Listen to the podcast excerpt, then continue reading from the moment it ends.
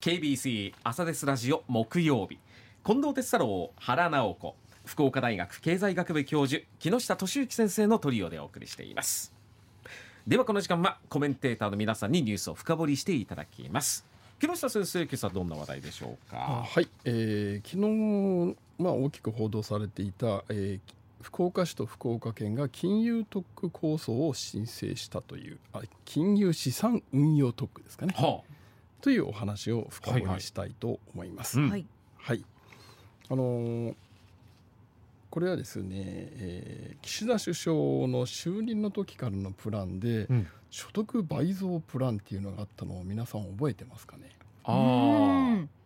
えっ、ー、となんか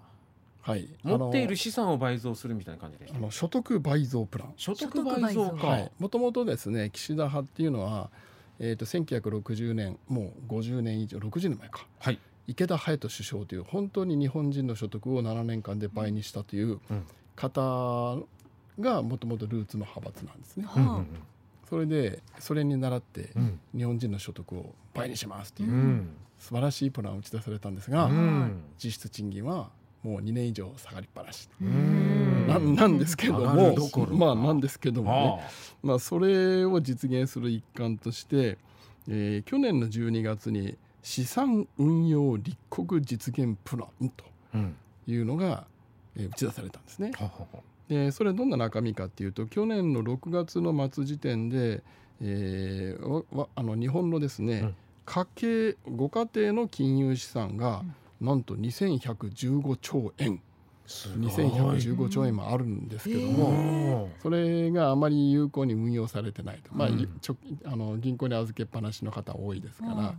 でそれをもっとですね、えー、ちゃんと投資して運用あのもっとリターンを稼ぎましょうねとというような話が打ち出されてたんですね。はいはいまあ、それを受けてですねその資産運用立国実現プランだと、うん、その日本のビジネス環境がですねちょっと独特すぎて、えー、新規参入がしにくいとか、まあ、いろんな提案はあるんですけどもうんその対策としてですね、えー、国内外の優れた事業者や人材を日本に集めて、うん。で今まである日本のまあ金融機関と競い合っていただいてですね、うん、もっと良いサービスをあの家計をはじめとする投資家という言い方してるんですが要するに一般の方に提供して、うん、えー、行くべきだと。ということですね、うん、でこれは霞が関文学で書いてあるので一般の方にはなんとなくよくわからないと思うんですが、うん、言ってしまうとですね、うん、日本の今いる金融機関は運用が下手くそなので 外資を入れましょうと。というお話です。そういうことですはい。そう書きゃいいのにですね あの霞が関文学で。ええ。ええ。はいあでも私たちにとっていいような感じしますけど。うん。まあまあそれでちょっとそれを解説していくんですけども、はい。まあ、それでですね、うん、えー、まあ、外資を呼び込むためにまたいつもの特区を作るということで、うん、えー、金融資産運用特区作りますよと。うん、ということで手を挙げてくださいっていう話になってて、はい、えー、と1月末に札幌市が手を挙げて、うん、で今度はあの福岡市と福岡県が県庁がですね、うんえー、手を挙げて申請したと、でどんな中身かっていうことで確認するために提案書を見ようとしたんですが見つからなかったんですよ。で福岡市役所にも昨日メールを送ったんですけどお返事は、まあ、すぐだから来なくてですね、で結局、まあ、新聞報道で、まあえー、知るところによるとですね、うん、なんか外行政サービスの英語の対応を良くするとか、うん、税金下げるのかどうか分かんないですけど税金優遇するとかですね、うん、えー、というようなことが書いてあるんですね。でもですねちょっとなんか不思議だなとちょっとこう思ったのはですね、うん、あの富裕層ってですねすでに外資とっくの昔に利用してるんですよ外資の投資はあ投資金融機関。で例えばこれは私の経験なんですけどね、うん、あうんともう今から 20, 20年以上前か、えーと、私の友達はあのまあ、東大の時の友達なんですけど、うん、やっぱりがあの金融機関にいっぱいいる行って行ってるんですよ。はいはい、それでその中の一人がスイスのプライベートバンクの営業マンでしてね、う。ん、で電話かかってくるんですよ「木下久しぶり」と、うん、ちょっとお客さん紹介してくんない?」ってって言ってきたんでまあ仲のいい友達だったんですね。いいよって条件はって聞いたら金融資産10億円以上持ってる人って買って、まあ、さらりと言うわけですよ。でへっ？と思って私もあのプライベートバンクの話実際の初めてだってまあ面白いと思ってですね、うん、まあ一人だけ間違いなくお金持ってる知り合いがいたので、うん、まあ、その人をご紹介したんですね。でその後どうなったかは分からないんですけども、うん、まあ、その友達にですねで当時日本の定期預金が3%まだあったかな。金利が。金利が。まだその時代は定期預金で23%で回ってたと思うんですけど、うん、でいくらで回すの？って聞いたら、うん、うん、平均して10倍以上出ますよと。うわ夢がある。で内内緒だけどねこんな人たちがお客さんだよって言って、まあ、日本の有名企業の創業家の人たちバーって言うわけですね。はあ、そうそうたる面じゃあ全部その創業家の人たちに引き受けてんの？って聞いたらいやいや彼らもそんなことはしないと。うん、あの一人に頼ってるとまあ、その一人の判断がこけた時に、うん、あ一つの金融機関に頼ら頼ったらリスク高いので、うん、何社にも分けて分けてんだよ、分散してるんですね、はい、でこれはもう20年以上前の話なんで、うん、だから普通にですねお金持ってる人はもうとっくにやってんですよ、うん、だからなんで今更と私あの岸田首相が打ち出した時から不思議で、うんうん、でそうなるとその層ではない人たちを取りに来るんですよね。うんうん、だけどねそんなにローリリスクが低くて、リターンがいいものなんて世の中に存在しないんですよ。うん、あったらみんな飛びつくし、えー、まあ、逆に言うと怪しいです。よね。外人、外資だからできるかって言われたけど言われても、いやとっくに使ってんだけどなと。でただですね、うん、そその腕の立つ人であればあるほど、うん、あの小口のお客さんを相手にしないんですね、まあ、現実問題として手間もかかるし、運用資金もちっちゃいんで,、でそうなるとそんなにリ,、えーと、リターンがよくそんなにリターンが良くないんだけど良さそうに見せて、日本に入ってきて、金融のその知識のあまりない人たちを日本の金融機関から奪っていくのかなとかですね。だってお金日本人が持ってるお金って限られますから、うん、誰かすごい人たちが入ってきたらそこに持っていかれるんですよ、うん、だから地元の金融機関困るよねと思ってですね、うん、どうすんだろうと思って、うんうん、とかっていうのを昨日ずっと考えてたんですけど提案書は具体的なことがわからないんでですね。なるほど。だから日本はお金余ってるので、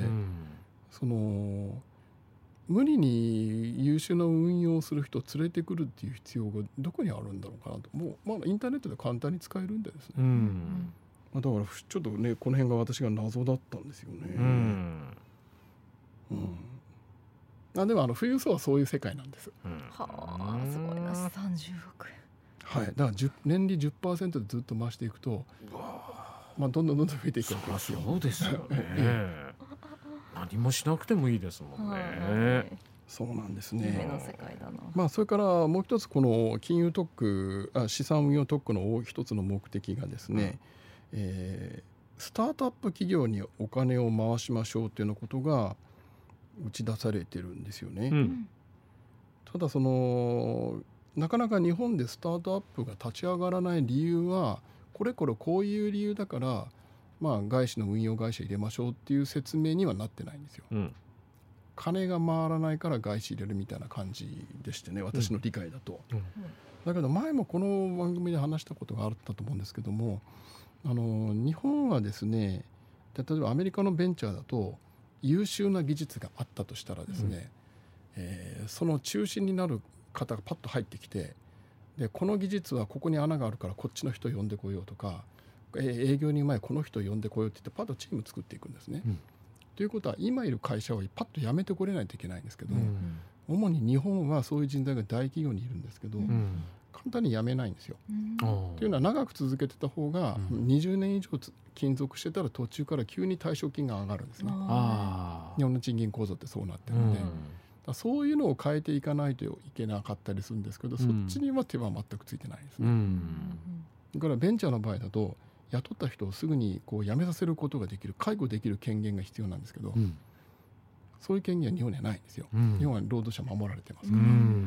といったようなこともなくてその金は日本ではあの金融機関資金いっぱい持ってるんで、じゃあリスク取るだけでリスクを取るだけの判断する能力が日本の金融機関にはないんですよねって言ってる話だけどえー、じゃあ外人が来たからって言って判断できるのかなと思って。うん。そのなんか日本人に合うのかっていうところもありそうですよね。あとベンチャーって新分野であればあるほどどうなるか分かんないですよね。うん、不思議だなと思ってあ。のベンチャーと関わってる私からして、はいはいはい、それでもし外資がベンチャー企業にどんどん投資したとしたら、うん、結局その儲けは外国に持っていかれるんですよ。うん、で日本企業じゃなくなるので、うん、それどう思ってるのかなとかですね、うん、当てマークがいっぱいついちゃってですね。いやあのお金出す人は持って帰りますから利利益は。まあそうですね。でまあお二人の手元には最後の資料のところにですね日本のベンチャー企業が上場がどれぐらいしてるかっていう数字があるんですけども、えー、やっぱりですねリーマンショックの前と比べるとベンチャー企業の上場した会社の数って減ってるんですよ。ああそうですね。これ非常に似たグラフがね他にもありましてね、ええ、要するにリーマンショックの前の日本の経済成長率と、リーマンショック後の日本の平均経済成長率って下がってる違うんですよ、うん、うんと下がるんですけど、うん、それとほぼ同じ形のグラフなんですね。うん、やっぱり日本全体が経済成長していって、いろんなことにチャレンジするお金お金があの出し手が出てこないと、やっぱりベンチャーって上場しないんだ増えないんだよなとつくづく思いましたね。そうかそのあたりの関連性もね、はあ、そうなってますもんね。まあ、でもあの本当ですねベンチャーがなかなか立ち上がらない理由の一つは、うん、その大企業がすぐに利益を求めるっていうこう四半四半期ごとに利益出せっていう風潮が強まってるところもあるんですよ。うんうんまあ、やっぱり私が今関わってる、まあ、地元の大手企業と関わってるこう資源系の技術開発があるんですけど、うん、もうその人は10年以上開発して個人でずっと開発しててお金出しっぱなしで、うん、で大手企業と今組んでやってるんですけど、うん、もう3年かかってますもんね。まだ売り上げゼロですから。ずっとお金で。ただそこは長期投資ができる体質の会社だったからよかったんですけど、普通に四半期金融機関は支えてくれてる金融機関全く関係なく体力あるので。ああなるほど。金融機関関係なくそこの会社の体力でやってるんですでもね体力ないところもありますもんね。まあといったようなことでちょっと今回はハテナマークがついてて、あのー、まあ、だからこれがうまくいかないとかいくとかっていうところまで私は言え言えないんですけども、はいはいまあそれでもあのおそらくですね外国の金融機関が入ってきてまた、うん、えー、いろんな魅力的に見える商品を皆さんに提供していくと思うんですね。うん、まあそれで日本人の収入が増えたらいいよねとは思いますね。はい、はい、ありがとうございました。